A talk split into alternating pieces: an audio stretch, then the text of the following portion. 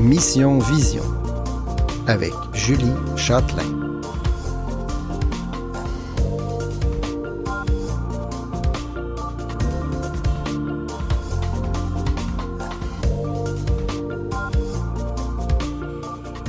Et non, ce n'est pas Pierre Brisebois, c'est Julie Châtelain en remplacement. Je suis très contente de vous retrouver aujourd'hui. Bon, habituellement, je suis chroniqueuse, mais là, c'est moi qui fais toute l'émission. J'ai trouvé des invités extraordinaires euh, pour aujourd'hui. La première avec qui on va passer un segment d'à peu près 28 euh, minutes, ce qui veut dire une moitié d'émission. Elisabelle, mon oculariste que je vais vous faire découvrir. Et le deuxième segment sera avec Sophie Daris de Terre sans frontières. On va découvrir cet organisme-là extraordinaire.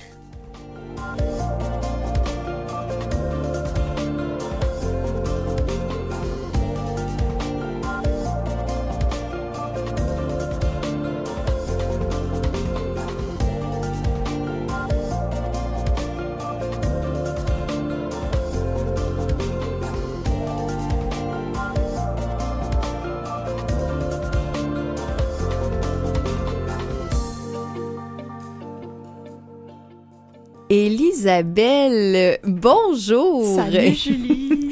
Je suis très contente parce que moi j'avais envie de te faire découvrir euh, à nos auditeurs et nos auditrices.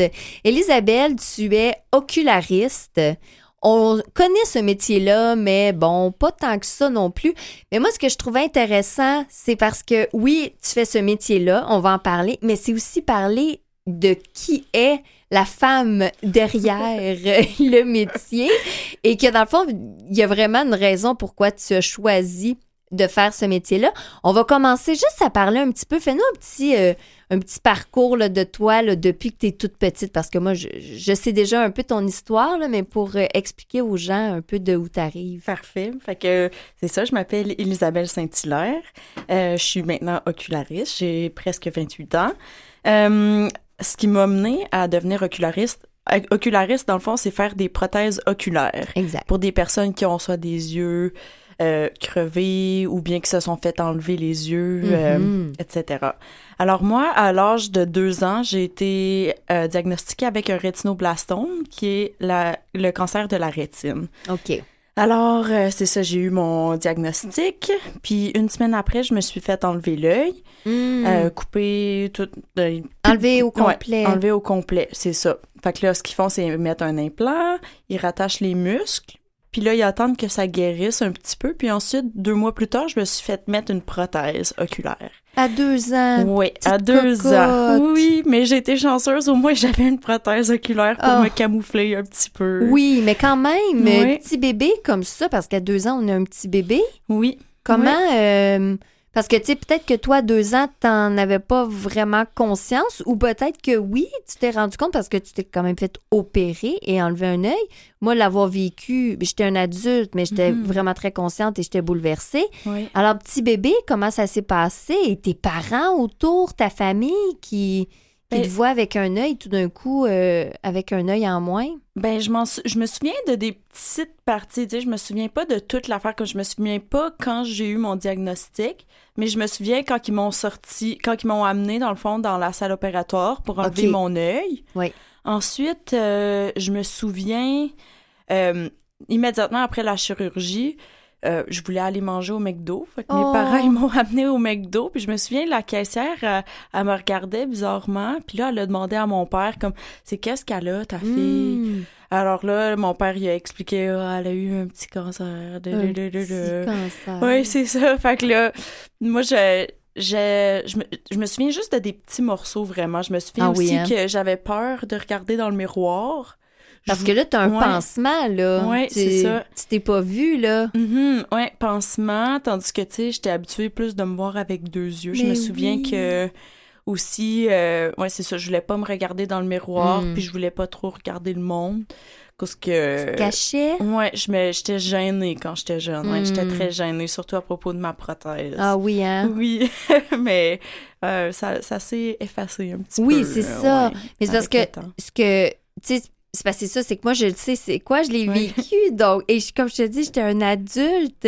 Et là, j'imagine l'enfant tout petit parce que des fois, il y a des enfants qui ont comme une résilience euh, naturelle. Ils Mhm. vont pas vivre les choses de la même façon. Ils ont pas la même conscience. Mais déjà que tu disais, je voulais pas me regarder dans le miroir, je voulais pas me montrer, ça l'a amené une gêne. Oui. Ça veut dire que ça l'a quand même, ça l'a un peu teinté la personne, euh, la personne que tu es là. Oui, vraiment. Mais je pense que j'ai eu des différentes phases. Comme au début, j'avais peur, surtout quand que, je le savais que c'était pas pareil, puis que c'était un petit peu ensanglanté dans mon Mhm. œil, puis ça avait, tu sais, c'était pas, euh, c'était pas beau pour quelqu'un Mais- de deux ans et demi. C'est pas très beau Ouais. au début, effectivement. ouais, au début, après la chirurgie, Mm. immédiatement, là, Mm, mm, mais mm. ensuite, quand j'ai eu ma prothèse, c'est comme si je suis rentrée dans un mode déni. Ah oui. Ouais. Puis je dirais pour des années, j'évitais d'y penser, je voulais Mm. je voulais pas en parler, je voulais pas y penser, je voulais juste jouer avec mes amis, je Ah voulais oui, hein. aller à l'école puis je voulais faire de la gymnastique puis je voulais comme faire ma petite affaire sans penser à à mes mes petits Ben- problèmes. Ben oui, mais en fait, tu, tu voulais être une enfant. Ouais, c'est ça. Ouais. Tout simplement, quand Ouais. tu dis je voulais jouer, faire de la gymnastique, m'amuser, Ouais. ben c'est c'est la vie d'un enfant, c'est ça qu'on lui souhaite. Mm. Donc, t'as quand même eu, moi, ce que, ce que je vois là-dedans, c'est que tu as eu cette capacité-là. Parce que, tu sais, oui, d'un autre côté, on pourrait dire, bah oui, c'est du déni. Ouais. mais t'es un enfant. C'est une stratégie de survie qui a été aidante. Vraiment. De dire que là, tout d'un coup, ben moi, je veux faire de la gymnastique. Alors, ça veut dire que t'étais pas teinté par je peux pas faire de la gymnastique, j'ai une prothèse. Non, jamais, jamais, Hein? jamais, jamais. C'est ça. Ouais, C'est là que je mes dis parents m'auraient jamais laissé euh, me diminuer à cause de ça. À cause, dans le Mm. fond, tu sais, j'ai un œil qui fonctionne très, très bien. Ouais. Puis je peux fonctionner très, très normalement dans la vie. Puis je pense que si mes parents m'auraient traité différemment que mes sœurs, j'aurais peut-être eu un différent euh, outcome. Ben, en fait, Ouais, euh, je pense que c'est ça, le, la, la personne que t'es, ça, ça aurait teinté, peut-être même que t'aurais pas, tu ferais pas ce que le métier que Ouais. d'oculariste. Tu sais, Mhm. je pense que ils t'ont propulsé à travers, à travers, finalement, que c'est quand même un traumatisme, Oui. là, c'est de, Oui. de- de perdre euh, un œil.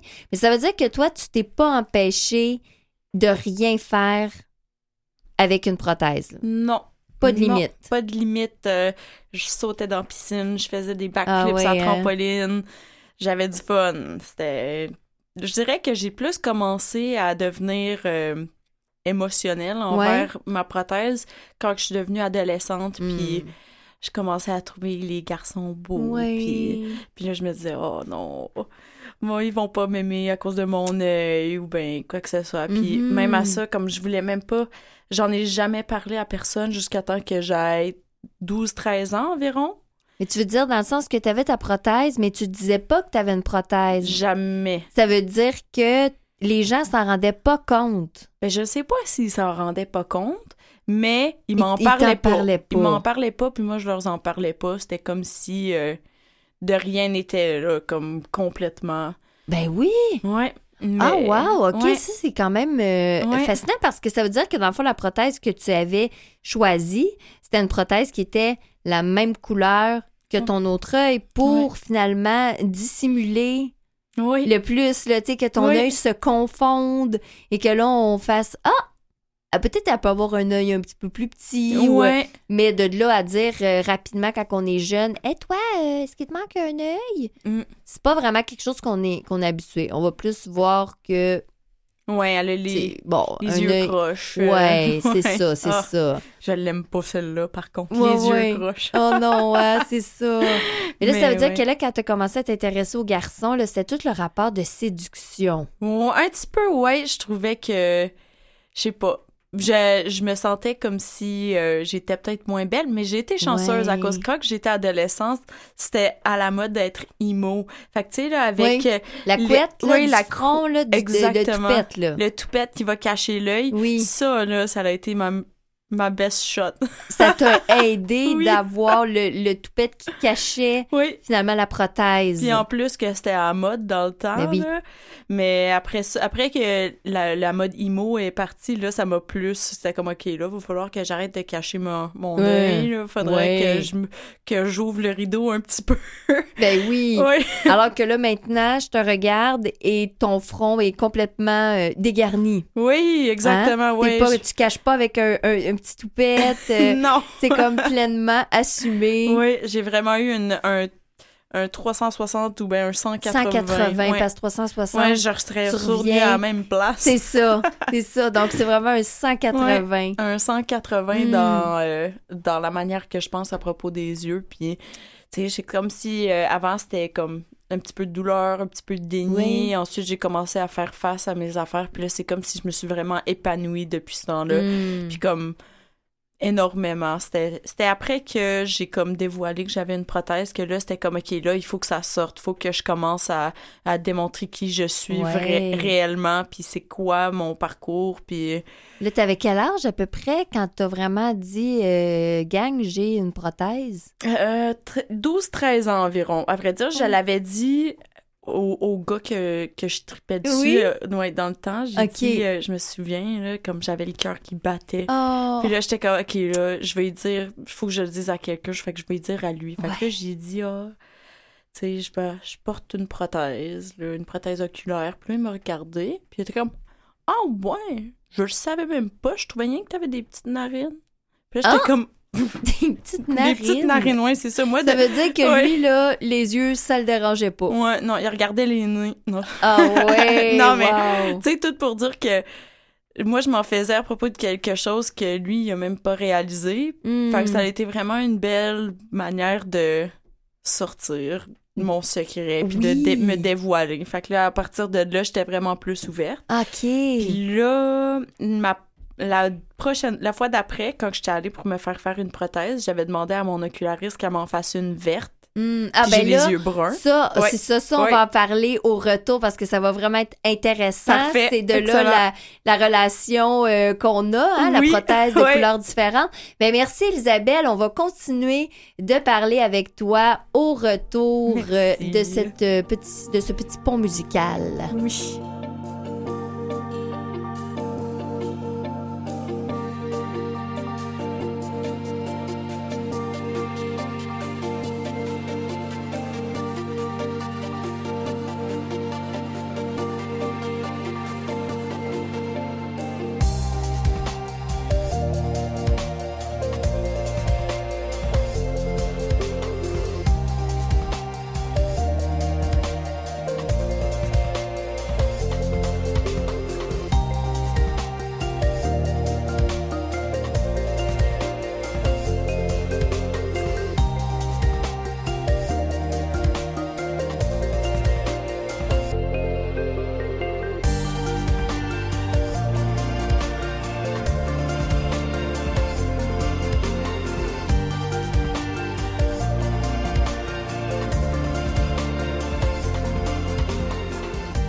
C'est vraiment super intéressant, Elisabelle, parce que juste avant le pont musical, tu as commencé à dire que tu avais envie d'avoir une prothèse verte alors que tu as un œil brun.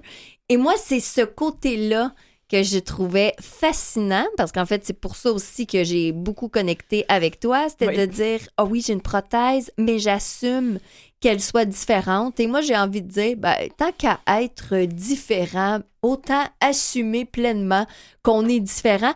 Et c'est ça, c'est ça que tu as fait. Mais toi, tu étais toute jeune, tu étais adolescente. Oui. Puis, euh, à vrai dire, j'ai pas fini par la faire faire verte à cause que mon oculariste, elle m'a dit, tu sais, Isabelle, euh, ça va faire que le monde va plus te regarder, Mm. puis ils vont plus te poser des questions. Oui. Mais en regardant en arrière, j'aurais dû la faire faire. Mais en fait, c'est parce que le processus y était enclenché. Ouais, c'est ça. Tu y avais pensé, Oui. mais bon, elle, elle disait, ouais, t'es adolescente, peut-être c'est pas la meilleure euh, idée tout de suite. Ouais. C'est quand même intéressant parce que toi, quand t'as un jeune ou une adolescente, un adolescent qui dit, j'aimerais savoir une prothèse différente, différente. Je pense que ton approche euh, doit être complètement euh, en lien avec toi, ce que tu aurais aimé avoir et que tu n'as pas eu. là. Oui, oui, Oui, souvent. hein? Ben, ben, souvent, je vais leur faire une prothèse comme pareil à leur œil, puis Ouais. en utilisant le même moule, je vais m'inspirer pour faire quelque Mm. chose de, de différent De comme qu'ils veulent. comme Ouais. ils veulent. C'est ça. Je trouve que c'est tellement le fun d'avoir des prothèses différentes. Mon Dieu. C'est comme, euh, c'est comme Oui. un accessoire, Ah oui. c'est comme du bling-bling, Mhm. ça... En tout cas, moi, je trouve ça vraiment le fun. C'est comme un accessoire de mode. Je suis tout à fait d'accord Oui. avec toi. Oui. J'en aurais une vingtaine. Oui, hein? Si je pouvais, oui, oui, vraiment. Matcher avec les souliers, Oui. avec les boucles d'oreilles. Oh oui, vraiment. Et on, on, on s'y prend, hein? C'est comme... euh, on, Moi-même, sur le coup, je pensais pas euh, aimer ça à ce point-là et d'avoir envie de- d'enlever, remettre une prothèse, d'en mettre sur une autre. Et je- euh, au début, je me disais, c'est fini, moi, je toucherai plus jamais à cet espace-là. Je voulais même Oui. pas de prothèse. J'étais bouleversée. Et finalement, maintenant, enlève la prothèse, mets une autre. Yes. C'est comme rendu tellement naturel. Mm. Alors, je comprends très bien. Mais là, dans le fond, à ce moment-là, t'avais pas. T'avais. T'avais-tu décidé que tu voulais être oculariste quand tu étais adolescente à ce moment-là, quand tu pensais avoir une prothèse verte? Oui, ben à vrai dire, c'était même avant la prothèse verte, c'était l'autre d'avant.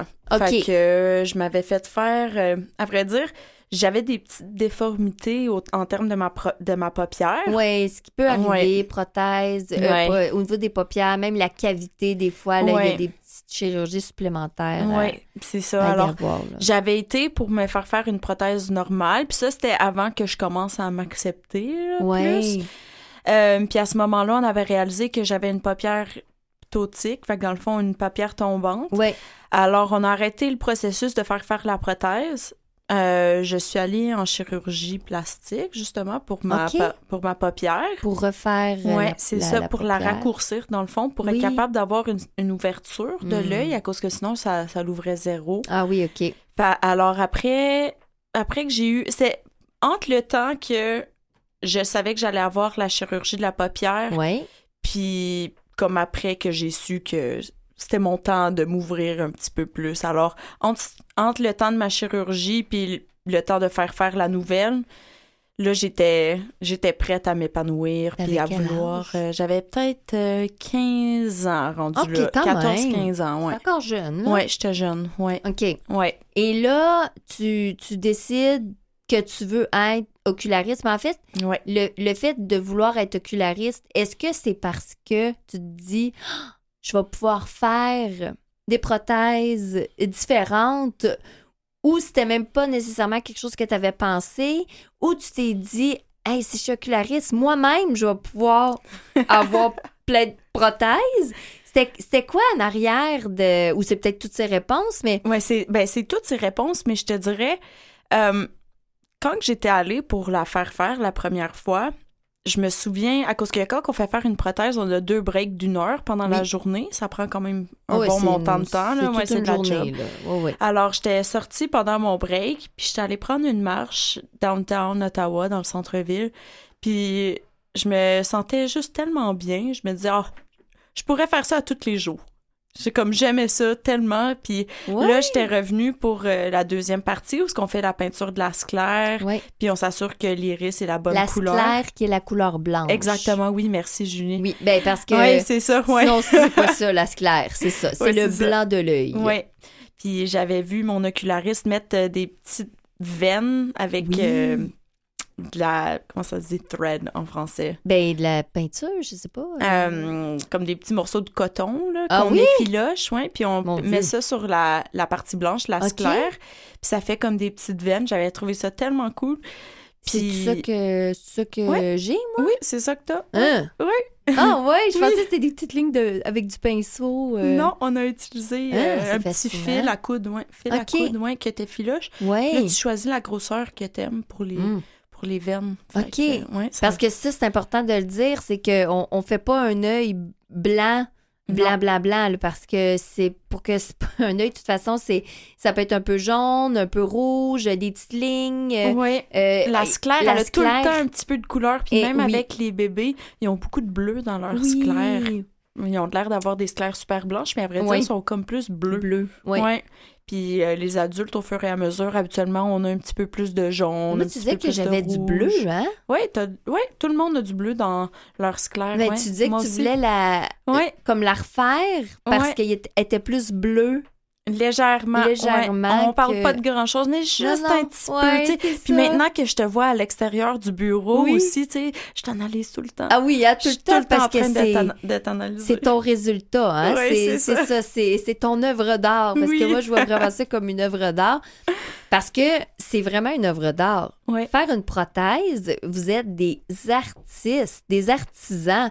Parce que on pense, oui, OK, bon, la formule, tu sais, OK, on fait une. Avec la résine, on forme, là, la prothèse. Mais moi, ce qui m'impressionne le plus, c'est au niveau de la peinture, là. Et pas Ouais. juste la peinture, en fait. C'est un peu n'importe quoi que vous pouvez faire. Vous pouvez Ouais. y aller dans toutes les.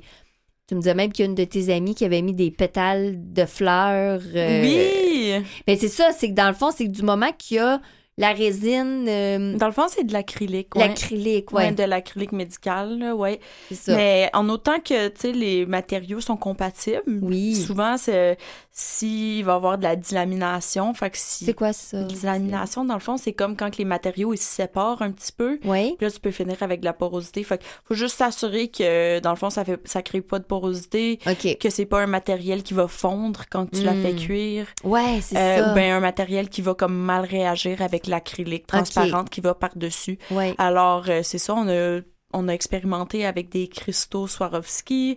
Mon Hmm. ami elle m'a envoyé une, une, euh, prothèse avec des fleurs, des pétales de Des fleurs. ouais. C'était super cute. Euh, La feuille d'or. Ouais, la euh, feuille hein, d'or. parce que t'as tellement Oui, d'affaires, de, oui. de petites paillettes. de- oui, des, de, la, de la peinture fluorescente. Ah oui, qui, qui illumine dans le noir. Oui, oui. En fait, c'est ça, c'est que c'est vraiment. Moi, j'ai- je suis tombée dans un monde, dans un univers, j'ai fait Ah, Ouais. OK, c'est ça le monde de la prothèse. Là. Mhm. Et c'est que on, on, on, a- on le sait pas à quel point il y a quelque chose de magique. Oui. Et je voyais, tu sais, même c'est ça, des, des enfants, tu sais, qui peuvent vraiment se faire faire. euh, moi, j'aimerais ça, mon, mon signe euh, de mon groupe préféré. Je veux Oui. ça dans le milieu. En fait, je pourrais décider que je veux une fleur de lys euh, dans le centre, une fleur, une étoile. On peut vraiment faire n'importe quoi. Mhm. Il s'agit de pas mettre de, de limites. Finalement. c'est ça. Dans le fond, c'est. Tu sais, il y a. Tu sais, moi, j'aime ça avoir un œil qui camouflage aussi pour des situations comme. Plus professionnelles, Oui, mais dans un oui. cadre, le fun, où ce que je peux être Oui. moi-même, j'aimerais, j'aime ça porter des prothèses, le fun. Oui. C'est, ça l'ouvre tellement, euh, tu sais, d'avoir un choix dans Mhm. quelque chose que t'as pas nécessairement le choix. Comme habituellement, Oui. quand tu te fais enlever l'œil, c'est à cause que t'as pas bien, bien le Non, choix. non, effectivement. Tu dis pas, ah, enlevez-moi l'œil, s'il vous plaît. euh, Ouais. Je veux avoir une prothèse. C'est ça, c'est ça. Comme, Ouais. euh, ou tu sais, ah, je vais me faire tatouer un œil. euh, Ouais, il- non. il s'agit que tu sois dans une situation où est-ce que tu comprends ce que c'est, que non, c'est c'est pas un choix. Mm. Et c'est pour ça que le fait de pouvoir au moins choisir le genre, et, et c'est là qu'on dit, tu sais, au niveau même du, du gouvernement et de, tu sais, il Oui. y a quelque chose où est-ce que, moi, je, moi, je pense qu'on devrait avoir tout le monde deux prothèses. Ouais. C'est un peu comme Ça serait le fun, ça. Ouais, mais non, mais c'est parce que Oui. moi, ma canne blanche, là, j'en ai une. Ouais. Mais j'en ai deux. Tu sais, j'en ai en fait tout le temps une qui est là en backup. Parce que s'il arrive quelque chose que je perds ma canne, ben, ben en fait pas que je perds, mais qu'elle brise parce que ça pourrait arriver, Mhm. ben ça m'en prend une autre. Ouais. J'ai pas le temps d'appeler Louis Braille qui m'en envoie une deux semaines plus tard. Je, je fonctionne pas. Ouais. Et je trouve que c'est un peu la même chose. C'est la RAMQ. Il en envoie. Et chez nous, je pense que j'en ai cinq. OK. Parce que les so- sont trompés, c'est pas les bonnes grandeurs. Euh, Bref, Ouais. j'en ai vraiment beaucoup. Puis je me dis, au niveau de la prothèse, Mhm. ben, on devrait toutes en avoir une comme no- notre œil, comme Ouais. tu dis, camouflage, Mhm. puis en avoir une, Le fun. le fun, funky, là, Ouais. qui est vraiment comme on veut pour amener cette, cette magie-là Ouais. de dire, j'ai perdu un œil et j'ai envie de Ouais. de, de l'exposer, de montrer que, que c'est différent. Quoi qu'il y a des gens qui pourraient dire non, moi je veux pas que ça paraisse, puis ça c'est correct. Mhm. Mais ceux comme nous qui aiment ça, Ouais. avoir de, tu sais, de flasher notre différence. Et Ouais. puis c'est drôle parce que quand on va là, on dirait euh, moi au début je voulais une verte et j'ai l'œil brun. Oui. Et là finalement, Là, j'ai j'ai pas pris une verte, mais elle quand même, euh, tu sais, on est dans, dans des teintes, euh, tu sais, ça- c'est brillant, un peu or et tout ça. Mhm. Et là, on dirait qu'après ça, tu dis, ah, j'ai envie que ça soit encore plus, Oui, encore un petit peu plus, tu sais. plus je- de flash, plus plus, de de, fla- punch. Oui, oui, c'est oui. Oui, puis là, la prochaine fois qu'on va te voir, justement, on va faire, on va rajouter juste un petit peu de bleu dans l'ace claire, Ouais. puis on va mettre de la feuille d'or sur l'iris C'est pour ça. faire, pour avoir l'effet un petit peu plus flash que Exact, exact. J'ai hâte de faire ça. Ben oui. Je te regarde puis j'ai- hâte. Hein? C'est ça. Mais, mais parce que moi, j'adore ça, dire OK, OK, ah, on fait ça comme ça et Oui. on, on ajuste. Et... Fait que ça, c'est vraiment intéressant. Et, et toi, dans le fond, t'as à peu près euh, combien de prothèses, juste pour le plaisir, là? Euh, présentement, j'en ai peut-être une dizaine. OK. Ouais, mais j'en avais plus avant, Avant, mais ils ont disparu. Je les ai peut-être perdus. peut-être. Ouais, ouais. Mais euh, c'est ça. J'en ai, une qui est verte. Enfin, je, Ouais. je me l'ai faite. Tu le fais, Oui. J'en ai une avec euh, plein de de petits bling bling Swarovski, Oui. là, des cristaux Oh. Swarovski. Je me suis fait un iris avec Wow. des cristaux. Ensuite, euh, c'est ça, j'en ai une brune avec des brillants. Euh, j'en ai une Coco Chanel, etc. Et t'en as une toute or? Oui, une toute or. Une mauve? Une mauve, une, Une brune, rouge. une rouge. Hein? C'est ça. Ouais, c'est ça. Et Ouais. c'est le fun parce que ça te permet, tu sais, une rouge, quelqu'un dit, hein, une rouge, mais c'est vraiment parce que c'est un personnage là, de, dans des mangas. Là. Ouais, même moi, Naruto, ouais, c'est Ouais. un Sharingan. ouais, même moi, il y a des jeunes ados qui me disaient ça. Hey, tu ressembles au personnage euh, Ah oui, dans, dans c'est ça. Puis là, dans je- Naruto. puis là, je disais, Ah, je, je regarde pas ça. Mais j'ai regardé sur Internet, puis là, j'avais vu, je dis, ah ben oui. Puis surtout, à ce moment-là, mon œil était comme un peu plus rouge. Ok, ouais, ouais. Parce que je venais de, de le faire enlever, ça faisait pas si longtemps. Donc, je trouvais ça, je trouvais ça drôle qu'on avait un peu la même, euh, la Oui. même référence Oui, euh, oui, oui. de- avec, euh, avec les jeunes. Et moi, je. Pour, parce que là, c'est ça, comme je dis, on, on a parlé de ça un petit peu, bon, ton, ton parcours et tout ça, mais au niveau de, futu- de, de ton futur, là. Ouais. Parce que souvent, c'est ça. Tu sais, là, tu parlais relation amoureuse, tout ça. Ouais. Est-ce que tu as réussi à trouver un, un gars qui, qui est comme Wow, hey, ma blonde là est tellement belle, puis tu sais, Oui. qui, c'est ça qui te prend avec tout ce que t'es et que là, t'as pas le sentiment d'être moins Mhm. que quelqu'un qui a ses deux yeux. Oui. Ah, Rassure-nous, s'il les, te plaît. les... Oui, oui, oui. Hein? Eh non, mais les relations amoureuses, surtout quand ça vient avec quelque chose de même, tu sais, c'est tellement insécurisant, mais euh, Il mon chum, 30 il est tellement mais- gentil, puis lui, il me pousse là-dedans, puis Oh. il veut que je fasse des, des TikTok, puis il veut que je monte, puis il veut que, Que je porte l'œil que j'aime. Ah oui, Ouais. hein? Puis lui, il m'accepte, puis il me pousse là-dedans. C'est tellement beau. Ben merci Elisabeth. Merci à toi, Je suis tellement Julie. contente. Moi aussi, ça m'a tellement fait plaisir. Oui, vraiment, merci. On va poursuivre après avec Sophie Daris de Terre sans frontières. Vous écoutez Mission Vision avec Julie Châtelain. Je suis très contente parce que là, dans ce deuxième bloc, je vais accueillir euh, Sophie Daris de l'organisme Terre sans frontières. Bonjour, euh, Madame Daris. Bonjour, merci beaucoup de m'accueillir. Ça me fait vraiment plaisir. Déjà dès le début, euh, je, je me permets de vous demander, est-ce qu'on peut se tutoyer? Ah, tout à fait. Oui, hein? J'avais Oh oui. senti que c'était plus euh, naturel euh, entre nous, hors Oui, oui. onde. là. Alors, ça, va, ça me fait vraiment plaisir. Premièrement, Terre sans frontières, euh, c'est un organisme? Oui, c'est une organisation de coopération internationale. OK. Qu'est-ce que c'est exactement, là, euh, Terre sans frontières? Parce qu'on, moi, j'avais déjà entendu, mais je savais pas exactement qu'est-ce que, qu'est-ce que vous faisiez. En fait, nous, euh, on gère des projets de développement international dans les pays du Sud, OK. donc dans les pays qui sont euh, plus vulnérables, un peu moins fortunés, disons. Et puis, euh, ça existe depuis 40 ans. Donc, on est présent autant en Afrique, en Amérique latine et dans les Caraïbes. Hmm, OK. Bon.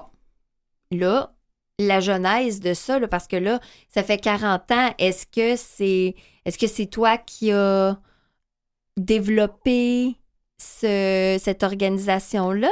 J'aurais été un peu jeune pour, parce- euh, pour le mettre sur pied. En fait, Oui. c'est les frères de l'instruction chrétienne qui ont mis Ah oui. cette organisation-là sur pied au début des années 80. OK. Et puis par la suite, euh, c'est devenu euh, des projets davantage laïques. Donc, on fait des projets de développement soit en, eau, en développement communautaire. Hmm. Euh, on fait en santé aussi beaucoup. Oui. Donc, euh, c'est vraiment dans plusieurs domaines. euh. Est-ce que c'est un truc un peu, justement, vu que c'est une organisation, est-ce qu'on est dans quelque chose au niveau plus de la religion, de... Plus maintenant. Plus Euh, maintenant, Au début, mais au oui. début. Au début, oui, c'était vraiment en lien avec euh, ces communautés religieuses-là, mais Ouais. maintenant, c'est vraiment complètement laïque. Ah, c'est ça, c'est ça. Maintenant, c'est... Et, et dans cette organisation-là, on peut retrouver différents intervenants, des médecins, des... euh, En fait, nous, on est, euh, on est situé sur la rive sud, on est une petite équipe, on est une douzaine, une quinzaine d'employés, OK? euh, mais la majorité de notre équipe se retrouve sur le terrain. Donc, on travaille vraiment là, avec des équipes terrain dans... Là-bas. Oui, exactement. C'est des locaux avec lesquels on travaille. Donc, euh, si, par exemple, on travaille en santé, on peut avoir une équipe médicale, mais ça va être vraiment local. Euh, au siège social, nous, on est vraiment euh, des experts plus en coordination, disons, qu'en santé ou autre. OK, OK. Donc, ce que je comprends, c'est que toi, tu, tu es la- une, une des personnes là, qui, qui pilote, euh, tu sais, toutes les, euh, finalement, les projets exactement. On est plus vous- au niveau de la gestion. de la gestion. C'est C'est ça. OK. Et Terre sans frontières, qu'est-ce qui fait que tu as, eu t'as eu envie d'aller euh, d'aller finalement euh, commencer à t'impliquer avec cette organisation-là? Mais en fait, j'aime beaucoup l'approche euh, l'approche terrain. Je te dirais, c'est vraiment euh, on est vraiment dans l'action, on est dans le très concret en termes d'intervention, Ouais. on est vraiment euh, autant proche de nos équipes locales, proche des bénéficiaires. Donc ça c'est quelque chose qui, qui venait vraiment me chercher. OK, mais ton background, le travail, euh, études, euh, Oui, ben avant, moi ça ressemble à quoi? moi je viens d'un domaine connexe, disons, j'ai Oui? étudié en tourisme et Ah! puis c'est vraiment de, de fil en aiguille là, que je suis tombée sur cette organisation là. Et puis, je suis rentrée, j'ai fait mon petit chemin tranquillement. Et puis, ça fait neuf ans là, que je suis, euh, je suis dans l'organisation. Donc, euh, donc je, je- je trouve que c'est vraiment une organisation qui a des valeurs qui me ressemblent. Oui. Ouais.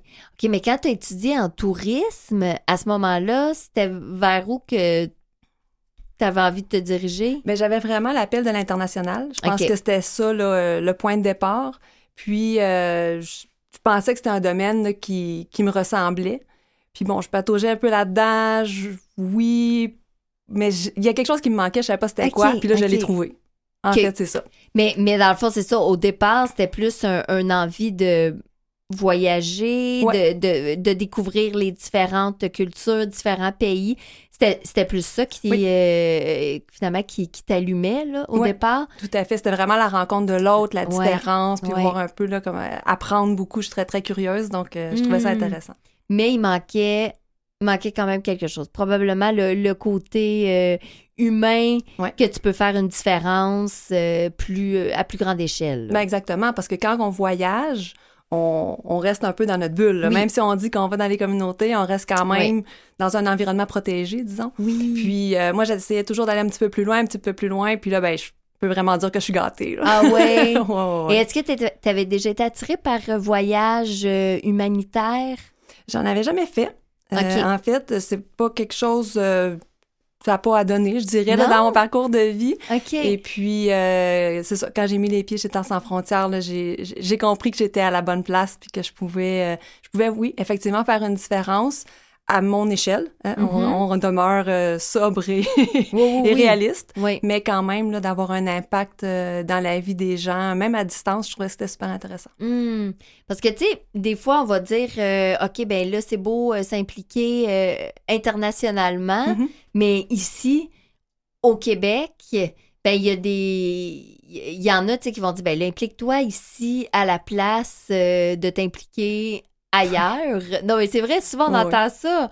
Mais à quel point c'est important de faire euh, cette implication-là dans ces différents pays-là?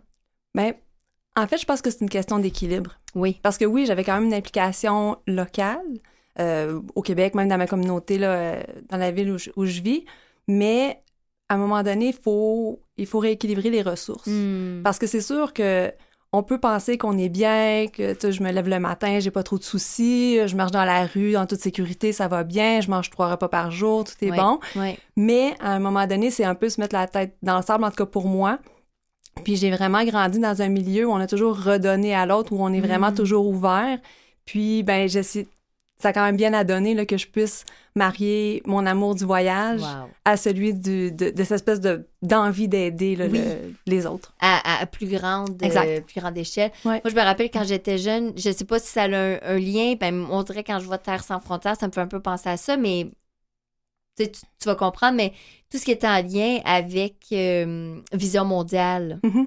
Moi, je regardais à, à cette époque-là, ils mettaient les annonces euh, le dimanche Ouais, et là, de 10h à midi, c'était des, des reportages un après l'autre et on voyait euh, des gens qui étaient là-bas et, et- et je trouvais ça, euh, je trouvais ça épouvantable Mhm. de, de voir là, ce qui arrivait à, à ces jeunes-là et le sentiment, déjà toute petite, comme si j'étais impuissante. Oui. Que- que déjà, comme si je pouvais pas faire la différence parce que là, c'était. Il me demandait de parrainer un enfant et j'étais un enfant moi aussi. Mais c'est sûr qu'on trouve ça gros, là, surtout quand Eh on regarde ça enfant. Oui. Mais, euh, mais c'est ça, c'est pour ça que je parlais de le faire à notre échelle. Oui. Il y en a qui vont le faire de chez eux, Oui. ils font l'action qu'ils ont à faire, que Oui. ce soit au niveau local, international. Oui. Moi, je pense que tant qu'on contribue à l'amélioration de, de, de la qualité de vie de quelqu'un, c'est ça qui compte. Puis après ça, ben, j'ai juste voulu le pousser un peu plus loin puis l'amener à un autre niveau. Puis il y avait la possibilité, il y a quand même aussi un concours de circonstances que c'est pas donné, là, c'est pas à la portée de tout le monde non plus. Moi, j'ai eu la chance de, de pouvoir saisir cette occasion-là puis de, de pouvoir grandir aussi dans l'organisation. Donc, euh, Mm. j'ai saisi ça à deux mains puis je suis Ah oui, à courir. Parce que dans le fond, c'est ça, c'est que toi, quand tu avais vu Terre sans frontières, tu avais vu en fait une offre, euh, une offre d'emploi, Exactement, c'était... mais tu euh, savais pas que ça existait avant, probablement. Là. Ben, je connaissais le nom parce que je suis de la Ouais. rive sud, puis Ok. on, on est situé à la prairie. Mais tu sais, au-delà de ça, là, ce qu'ils font concrètement, euh, je- mettons, j'ai regardé sur le site internet, là, je sais Ouais, pas, euh, je suis comme n'importe qui, là, j'ai fait mes recherches, Oui. puis je trouvais ça intéressant. Et je me suis dit, ben, je vais essayer, on Hmm. verra, euh, on verra où ça nous mène, puis voilà, on est, euh, on se parle aujourd'hui. Oui, c'est ça. Et c'est quoi les valeurs de, de l'organisme? Ou l'organisation plutôt? euh? Ben, je dirais, c'est sûr qu'il y a une valeur, euh, il y a les valeurs de, de- d'entraide, euh, d'équité, euh, les valeurs de respect qui sont Mhm. très importantes aussi. Là, on n'arrive pas quand on, on arrive dans un pays, on n'arrive pas là avec nos, euh, nos gros sabots. Là, on, est, on le fait en toute humilité. Puis c'est pour Oui. ça aussi qu'on passe à travers des équipes terrain. Ça nous aide là, à, à bien comprendre l'autre, puis pas arriver avec nos, nos valeurs, puis notre cadre de pensée nord-américain. Hmm. Donc, je dirais que c'est les principales. euh, OK, mais valeurs. concrètement, là, parce que même moi, Ouais. j'ai encore euh, des choses. Comment... Concrètement, comment ça se passe?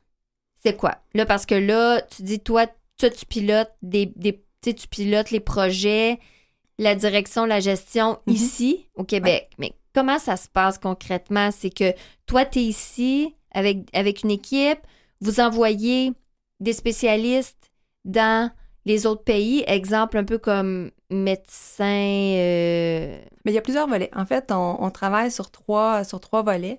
Euh, le- celui des coopérants, qui en est un, euh, où est-ce que justement on vient bonifier nos programmes, nos activités avec la contribution, euh, soit ça peut être des, des professionnels de la santé qui vont faire du renforcement de professionnels locaux, euh, ça peut être euh, des coopérants qui vont offrir des soins qui sont pas disponibles dans une, dans une région donnée, dans une Ouais. communauté.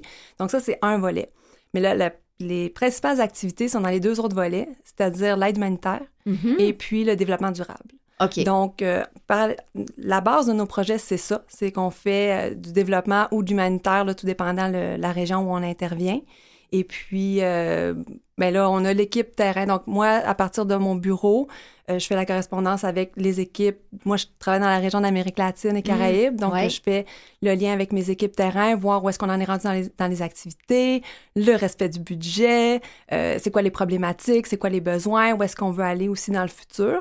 Puis, euh, grosso modo, c'est ça. On fait le suivi des activités là, euh, au jour le jour, s'assurer que on, suit le parcours qu'on s'est donné, les objectifs qu'on s'est donnés, puis que qu'on offre euh, le meilleur de nous-mêmes au bénéfice des, des communautés.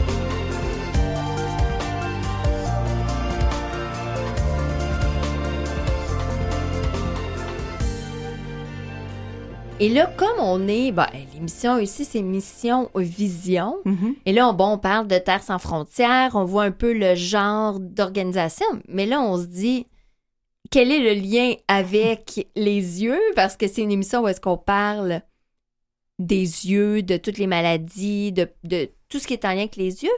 Là, vous avez probablement une implication au niveau visuel.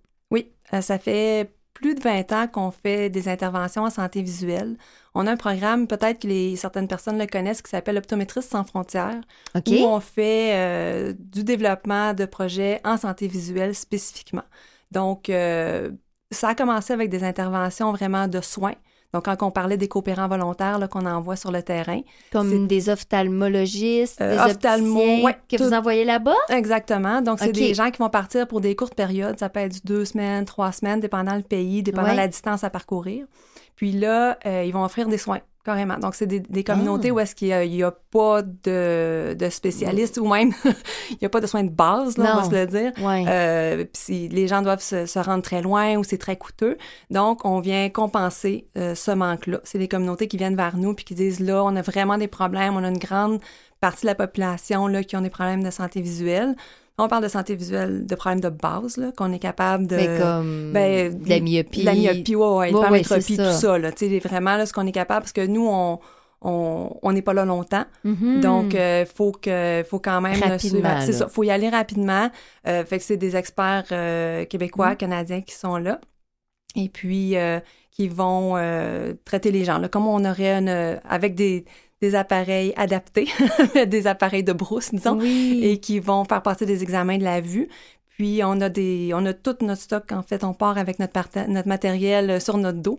Et puis euh, on déballe tout. Puis on offre euh, des paires de lunettes qui seront pas 100% ajustées à la vue, évidemment. C'est des lunettes de seconde main. Puis, euh, mais On- qui vont au moins compenser un peu là, la problématique.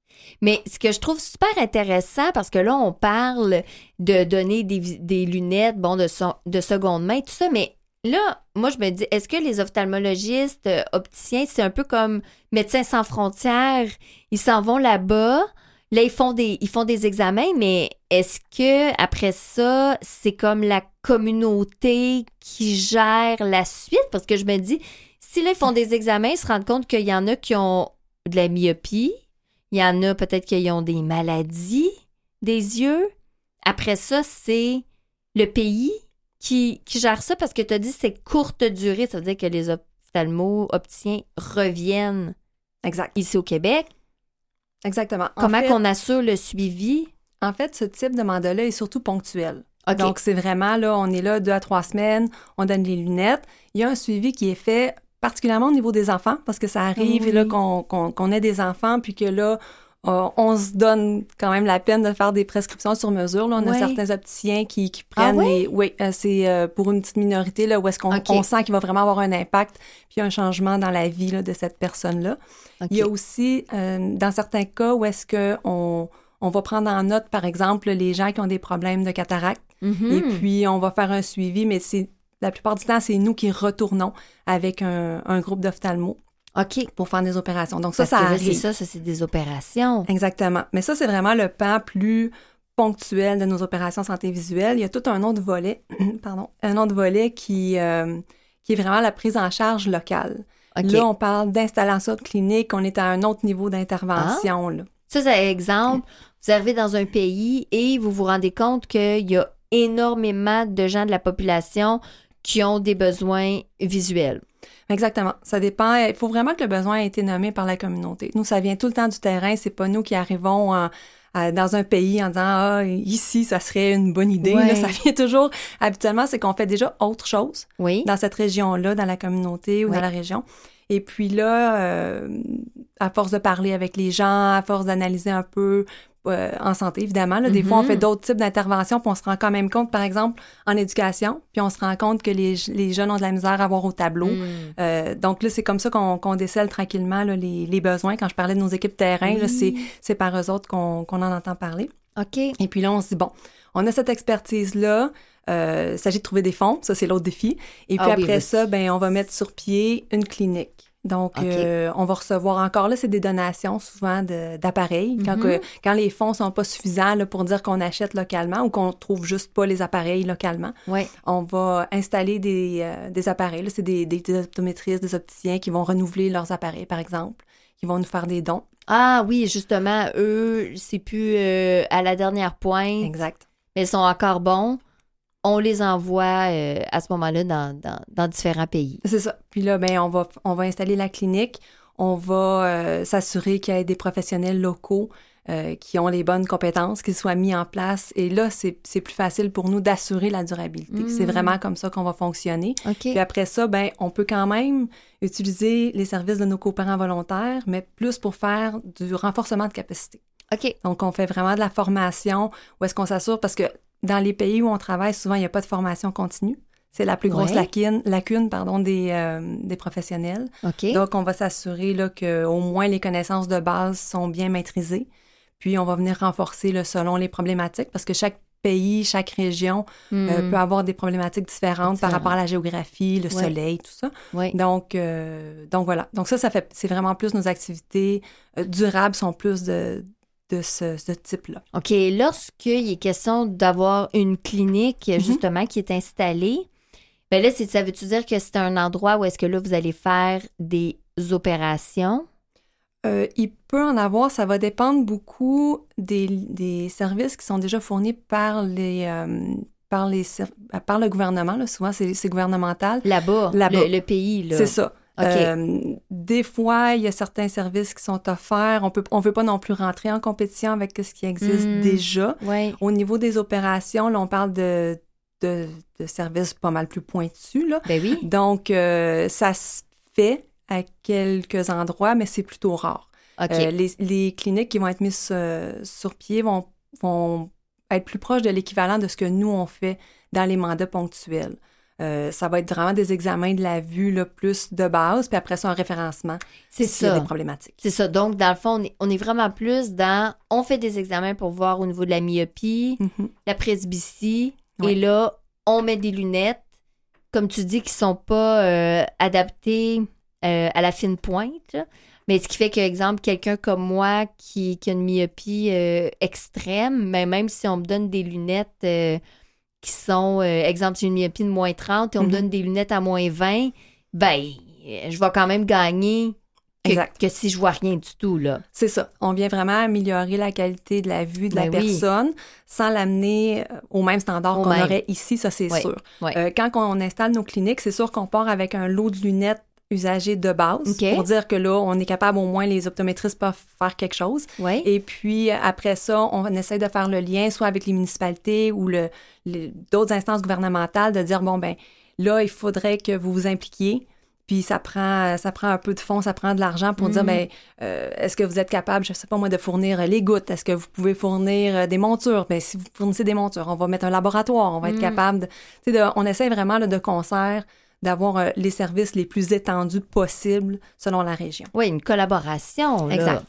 Et, et dans le fond, bon, là, exemple, le- on se rend compte que les gens ils ont besoin d'avoir euh, des lunettes. Euh, On fait, on fait les examens, mais les lunettes, est-ce que c'est un peu la même chose que les, que les machines? Que dans le fond, c'est les ophtalmologistes, les opticiens qui disent Ah, ben moi, ces lunettes-là sont désuètes. Il y en a. On les envoie? Comment ça fonctionne au niveau des lunettes? En fait, on a un programme de récupération de lunettes à, à travers toute la province, puis même au-delà. Euh, sur notre site Internet, là, on a une carte où est-ce que les gens peuvent rentrer leurs coordonnées puis voir où euh, il y a un point de dépôt là, le plus proche. On est vraiment dans toutes les régions. Là. Euh, Je pense qu'on déborde même jusqu'en Ontario. Donc, euh, Un point de dépôt de lunettes? oui, on a des boîtes de lunettes qu'on met soit, ça peut être dans des, dans des cliniques d'optométrie, Oui. mais ça peut être, je sais qu'il y en a dans les bibliothèques, là, il y en a un peu partout. Puis il s'agit d'aller voir où est le point de dépôt. Puis après ça, ben nous, on a tout un système de collecte là, pour que ça s'en vienne chez nous. C'est vraiment dans nos locaux où on, on entrepose tout ça. Puis après ça, ben ponctuellement, on envoie des lots de lunettes là, variés pour venir combler là, ce, que, ce que les cliniques auraient passé déjà. OK, donc ça veut dire que euh, moi, j'ai j'ai des lunettes que finalement, j'ai plus besoin. Je m'en vais dans un, dans un, en fait, dans un endroit où, qui est que je sais qui est autour de chez moi, que c'est facile, un point de dépôt. Mhm. Je vais porter mes lunettes en sachant que moi, j'ai cette myopie-là dans, dans mes lunettes. Et ça fait que vous, après ça, les opticiens partent avec ce lot de lunettes-là. Et quand ils font l'évaluation, ils se disent Hey, ça tombe bien. On a une personne qui a une myopie euh, très grande. Mhm. Hey, wow, on a quelqu'un qui a donné des lunettes euh, à moins 20 passées. Exactement. Ils évaluent comme ça et là, ils mettent les lunettes. Oh, wow. Ah, Ouais. je savais pas. Non, euh, c'est ça. On, on les récupère. On a une équipe de bénévoles qui viennent au bureau et puis qui fait euh, le nettoyage, euh, Mm. l'analyse, le tri. Donc, toutes les boîtes sont déjà toutes classées quand ça part. Donc, les opticiens n'ont pas à se creuser trop la tête là, quand ils sont sur le terrain. Puis après ça, ben oui, quand il y a des grosses prescri- prescriptions, nous, on les appelle nos cas Cendrillon. Ah Des gens qui voient plus rien, qui se tiennent sur Ouais. les murs. On a vu ça, là. Des gens Ben qui oui. se guident sur les murs ou qui arrivent accompagnés mhm. puis qui tout d'un coup se font mettre une, une grosse pres- prescription là, du moins 20, du moins 25. Ouais. Et là, ça leur prend une petite minute d'adaptation, puis après Oui, ça, oui, on oui. voit l'éclat. Là. On Ah. voit le, le, le- le bonheur dans les yeux, puis il n'y a pas de mots pour décrire ça. Ah non, mais non, c'est sûr, c'est sûr, parce que je, je sais exactement. Moi, Mhm. si pas mes lunettes, je me tiens après les murs. Euh, je sais ce que c'est. Je fais juste imaginer euh, avoir, euh, avoir euh, tu sais, vivre comme ça. Puis eux, souvent, c'est ça, c'est qu'ils ont vécu comme ça euh, tellement, Oui. tellement longtemps. Oui, oui, toute leur vie, Toute là, leur dans la vie, plupart là. du temps. Puis la lunette, elle devient très, très précieuse. Là. Ah oui, faut pas la perdre. Là. Non, Donc, non, non, euh, oui, c'est vraiment important pour eux. Ah, vraiment. Et au niveau de, du pourcentage, euh, au niveau visuel, ça, est-ce que tu es en mesure de, de dire ça ressemble à quoi un petit peu? Euh, à, à quel point il y a des problèmes visuels dans les autres pays? Y en a-tu Ben, vraiment beaucoup? Euh, c'est différent du Québec, Ouais. en ce sens que les, particulièrement pour les enfants, les enfants ont quand Oui. même une bonne vue. Il y a moins Au de tablettes. Québec? Non, non, euh, dans les pays là-bas. Oui, parce qu'il y a moins de tablettes, Oui. il y a moins de télé, Oui. il y a moins de. Il y a, il y a vraiment une meilleure vision Ouais. au niveau des enfants. Après ça, quand on tombe euh, dans les 40 ans et plus, là, on rejoint un peu. Là. La presbytie, on s'en sort Oui, pas. Là, ces problèmes-là. Les cataractes, ben, c'est- rarement traité. Oui. Les gens arrivent avec un voile là, vraiment important Ben aux oui. yeux. Mais oui. Puis, euh, Comme s'ils sont aveugles, alors qu'ici au Québec, juste une petite opération et Exact. voilà, c'est exactement. Mais en pourcentage, je pourrais pas m'avancer. Là, c'est franchement pas mon domaine. Non, mais mais euh, il y en a beaucoup. Oui, oui, il y en a, c'est sûr, là, il y en a partout. Puis tout dépendant, comme, comme je disais un peu plus tôt, de, du climat, de, de l'exposition au soleil, le vent, le vent et la poussière. Ah oui, on hein? sous-estime parce que quand on est dans des régions plus arides, c'est vraiment un problème. L'exposition au soleil aussi, les gens vont pas porter de, De de lunettes, de fumées, soleil, non du tout. Non. Donc, euh, c'est sûr qu'on arrive euh, à 40 ans, des fois, là, on a les yeux déjà, euh, déjà Comme- pas mal maganés. oui, c'est ça, comme si on vieillissant là, Oui. prématurément. Là. Et justement, lunettes de soleil, est-ce que ça aussi, c'est c'est un... Vous nous encouragez à aller porter nos lunettes de soleil dans un point de dépôt parce que ça aussi, vous arrivez avec des lunettes de soleil là-bas pour protéger les yeux. Ils n'ont peut-être pas de myopie, mais juste mettez des lunettes de soleil. Oui, tout à fait. Nous, on les ramasse aussi. C'est sûr que c'est moins en grande, c'est moins une grande proportion là, que les lunettes pour la vue. Mais on les prend parce qu'on dit, ben au moins, euh, vous allez protéger vos yeux Ben pour oui. le futur. Là. Puis, euh, comme je disais, autant soleil, poussière, Mhm. vent, tout ça. Donc, euh, oui, oui, on les ramasse. Tant que la lunette est en bon état, Oui. qu'elle n'est pas trop graffinée, que Oui. sais, tout, tout se tient bien. Là. Ben oui, ben oui, c'est ça. Et est-ce que vous avez, euh, parce que là, bon, c'est c'est le nerf de la guerre, habituellement, c'est pas mal tout le temps le, le financement là, dans toutes ces, ces organisations-là. Donc, au niveau de, de monsieur, madame, tout le monde, là, Mhm. est-ce que c'est- à quel endroit vous avez besoin de, de notre euh, contribution? Ben, c'est sûr que les fonds, comme vous dites, là, c'est c'est- c'est- c'est tout le temps le, le, le, le problème numéro un. Ouais. J'aime pas ça appeler ça un problème, là. C'est Mais c'est disons le que défi. c'est ça, c'est le défi, on va ça. dire comme ça. Euh, donc ça, c'est toujours aidant. là. Les gens peuvent faire des dons en ligne là, Ouais. sans, sans problème. Puis Ouais. si euh, s'il y a un projet Oui. qui, qui tient à cœur, tu sais, en, en- en regardant le site Internet, si la personne accroche sur quelque chose, on peut le spécifier aussi là, qu'on aimerait ça que, que les dons aillent dans tel pays, à tel projet. Mm. Sais, Ça, c'est toujours possible. OK. Ou sinon, tous les dons généraux, évidemment, là, sont, sont les bienvenus. Puis comme on disait plutôt, ben, tu sais, le, le don de lunettes, ou ça peut être aussi... euh, en santé visuelle, c'est pas nécessairement, tout passe pas nécessairement par les lunettes. Il peut y Mhm. avoir toutes sortes d'autres équipements Oui. euh, que les gens ont, qui n'ont pas nécessairement besoin. Oui, oui, oui. Donc, nous, euh, tout est utilisé. Fait que dans le fond, à ce moment-là, c'est de dire, ben OK, euh, on peut aller sur le site Internet Mhm.